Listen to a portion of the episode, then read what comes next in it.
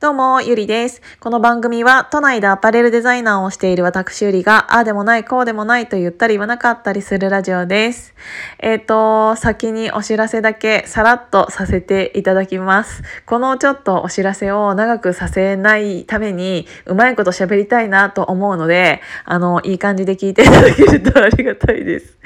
えっ、ー、と、まず、ジャーナルスタンダードレリウムと、えっ、ー、と、プペルのコラボ T シャツが、えっ、と、今月4月の2 25日まで予約販売をスタートされているんだけど、えっ、ー、と、私が携わっているミヤゲルとチ、ミヤゲルというチームでは、うんと、その T シャツを盛り上げたいっていうことで、えっ、ー、と、旅する T シャツプロジェクトっていうのを立ち上げました。それはベースの方で参加チケットを売っているんだけど、えっ、ー、と、それっていうのは、えっ、と、その T シャツ自体を購入して、えっ、と、みんなでその T シャツを旅しま、旅させますませんかっていうプロジェクトで、あの、こういうコロナになってしまって自分の移動が制限されてしまったこの時代。なんだけど、そういう時代にこの T シャツを自分の身代わりとして、えーと、旅させることによって自分に帰ってきた時にはいろんな人のメッセージがその T シャツに入ってたりとか、えーと、したらすごく、えーと、嬉しいなって思ったので。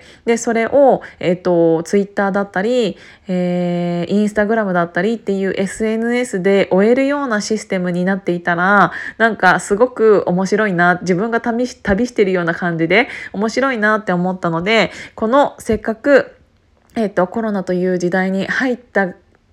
て、入ってしまっってできることは限られているかもしれないけどだからこそつながった人たちっていうのが、えーと、できたら素晴らしいなって思ったのでこのプロジェクトに参加いただける方は、えーと、このヒマラヤさんで第604回の、うんと、旅する T シャツプロジェクトっていう内容でお話をさせていただいているので聞いていただければ嬉しいです。もしわからないことがあったらどのあのところでもいいので、えーと質問をしていただいたらあの私ちゃんと答えるので、えー、いろいろ聞きたいこととか不備とか何かあれば教えていただけるとありがたいです。まあ、2分半喋っちゃったね。まあ、いっか。で、えっ、ー、と、今ってね、えっ、ー、と、本題に入るんだけど、今って、うんと出会いと別れの季節だったりするじゃないですか3月4月っていうのはそこら辺の時期だとは思うんだけど、えーと、学校が変わったり会社が変わったり引っ越しをしたりっていうことで環境が変わる人っていうのがすごくあの少なからず、えーと多い時期ではあると思うんだよね。でそういう時にあの、ちょっともったいないなって思う人が、えっ、と、目についたのでお話しさせていただきたいなって思ったんだけど、なんか新しい道を歩む時って、えっ、と、少なからずいい理由で移動しているわけではない人っていうのがいると思うんだよね。えっ、と、会社を、前の会社を辞め前の会社が何か嫌なことがあったから辞めてで新しい会社に入りましたってなった時になんかなんで前の会社辞めたの？っていう人とかあのそういう理由を聞く人聞いてくれる人っていうのはあると思うんだけどなんかあのそういう時に結構その前の会社のことをめちゃくちゃ悪く言ってしまう人とかってなんかもったいないなって思うんだよね。あのー、それをすることで結構いろんなものを失っているなって思ってもう自分の中で見切りをつけて新しい会社に入ったわけであのー、前の会社のことをわざわざそんなに悪く言わなくてもいいじゃんって思うんだよね。なぜなら言うことによってその人自身がマイナスになってしまっていると思うから。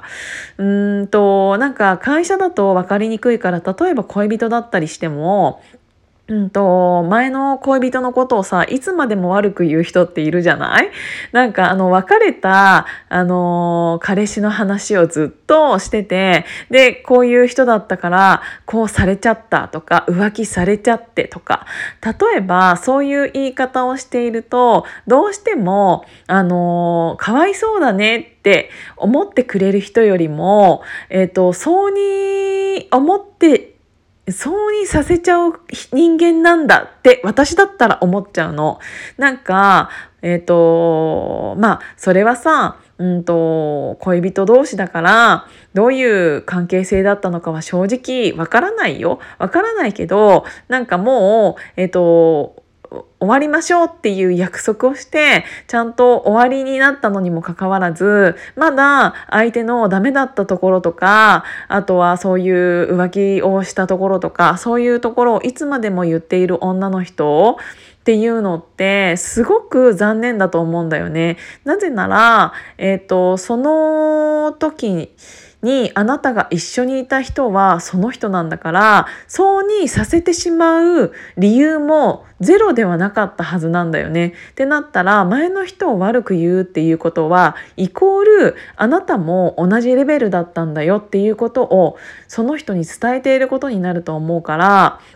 なんかあまりにも前の人に何何々されちゃってとかそういうのを言っている人っていうのはすごくもったいないなって思うしそれが、えーと、会社だったとしても同じで、えーと、前の会社のこととかをなんかもう終わったことなんだからあの思い出は綺麗にしちゃえばいいじゃないですか。なんだけどそれをいつまでもなんかこういうことをされたからっていうのを言うような感じににしてしまうと、えっ、ー、と、なんか自分の価値まで下げちゃっているんじゃないかなっていうのを私は聞いていて思ったので、すごくもったいないなって思ったんだよね。せっかく新しい道を歩み始めて、そこで、うんと、何かを作り上げていく、構築していく時期なのに、わざわざマイナスな情報を相手に与えなくてもいいんじゃないかなっていうのをすごく思ったので、あの、どうせ言うんだったら、それを笑いに変えてほしいぐらいらい。